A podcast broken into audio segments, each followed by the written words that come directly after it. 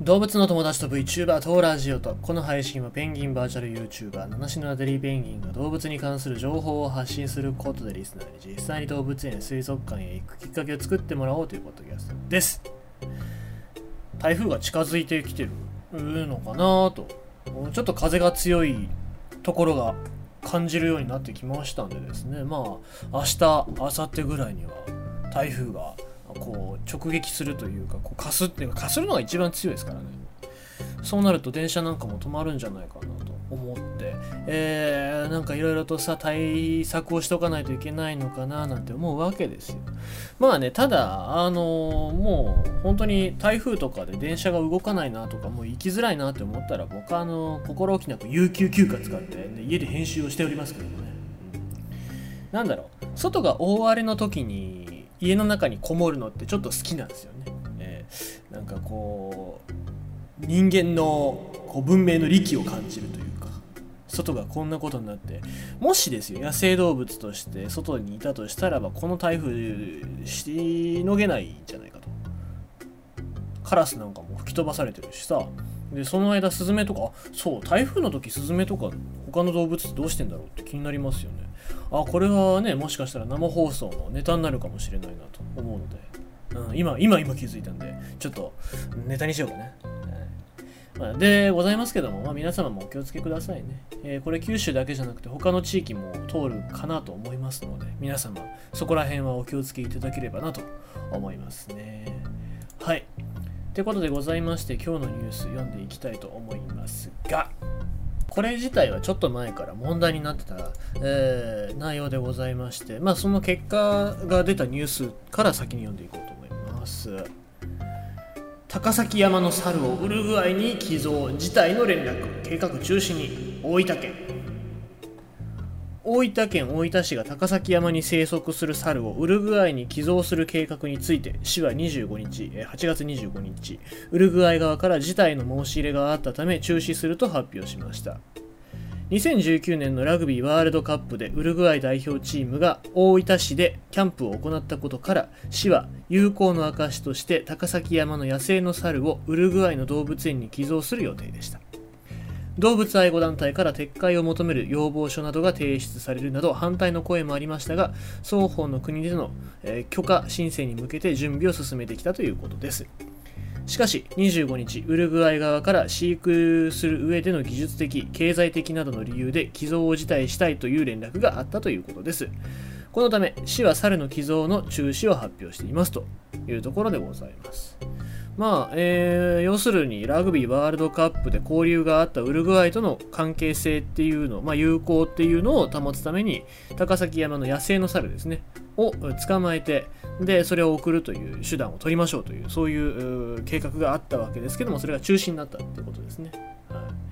い、で、まあ、これなんでございますけども、まあ、何が問題かっていうと、えー、まず、野生の猿っていうのを、えー、捕まえて送るっていうことがまず一つとその飼育環境を維持できるのかっていうこととあとはその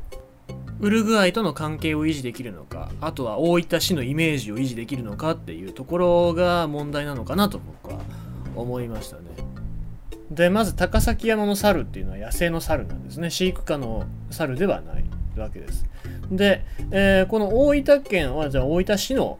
計画の中では30匹まず捕まえて、えー、そのうち健康状態などを、えー、考えて15匹を抜粋して寄贈するっていう計画だったんですけどもじゃあその残りの15匹のニホンザルはどうするんだろうっていうことは全く記されてなかったそうなんですね。えー、でこれは、えーと、この市の、えー、会議の中で、え、定例会議の中で、え、議員さんが、質問してた内容なんでございますけども、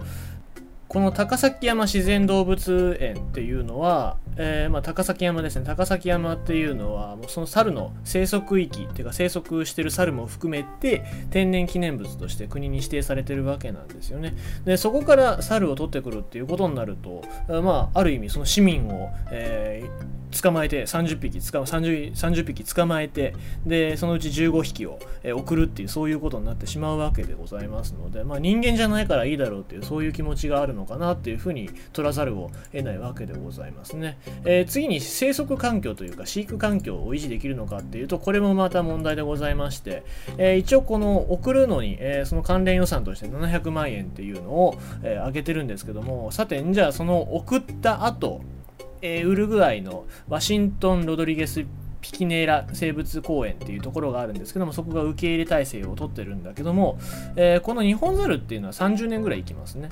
でその30年間の間に、えー、その飼育環境っていうのをしっかり維持できるのか、えー、しかも、えー、700万円っていうすごい、え生息環境を整えるには厳しい予算の中で整えられるのかっていうのですし、えー、まあ、日本猿っていうのはマカク族っつって、まあ、東南アジアとかアジア圏に生息する猿で、えー、南米にいるウルグアイの猿っていうのはまた別の猿なわけでございますね。じゃあそのマカク族の猿を飼育した経験がある人たちっていうのはいるのかどうかっていうと、まあ、そこら辺も分かってないっていうところなんですよね。うんそういう中において例えばニホンザルが生息するその山だったりとか、まあ、伊東の森公園なんかっていうのは、えー、そういう猿山みたいなのを作ってますので分かりやすいかと思うんですけどもそういう環境を整えられるかっていうと難しいよねっていうお話でございますね。で、えー、まず最後に、えー、ここウルグアイとの関係性を保てるかどうかっていうことですね。まあその交流事業っていうことなので猿を送って友達になりましょうみたいな、え話なんですけどもそうじゃないですよね。ウルグアイってこれ結構情勢不安があって、えー政権だったりとか例えば、あのー、何か他の人が代表になったりとかすればもうそのな何大分市ってどこ？大分県ってどこ？みたいなことにすぐなるわけですよね。うん、だから南米の地域っていうのは難しい。そういった意味でも付き合いが難しい地域であるっていうのがまず一つと、えー、この猿もしその猿の飼育環境が悪くって猿が暴れ出したりとかして、えー、ギャーギャーギャーギャー言ってる映像ばっかりが SNS に流れた時じゃあここの、猿がもともといた日本ってどんな国なんだろうっていうもうこんな危なっかしい生き物がいる国なのかって思われるわけですよね。さてそんなことになるって想像して、えー、この猿日本猿高崎山の日本猿を送るって考えてたのかっていうとおそらく考えてないんだと思うんですね。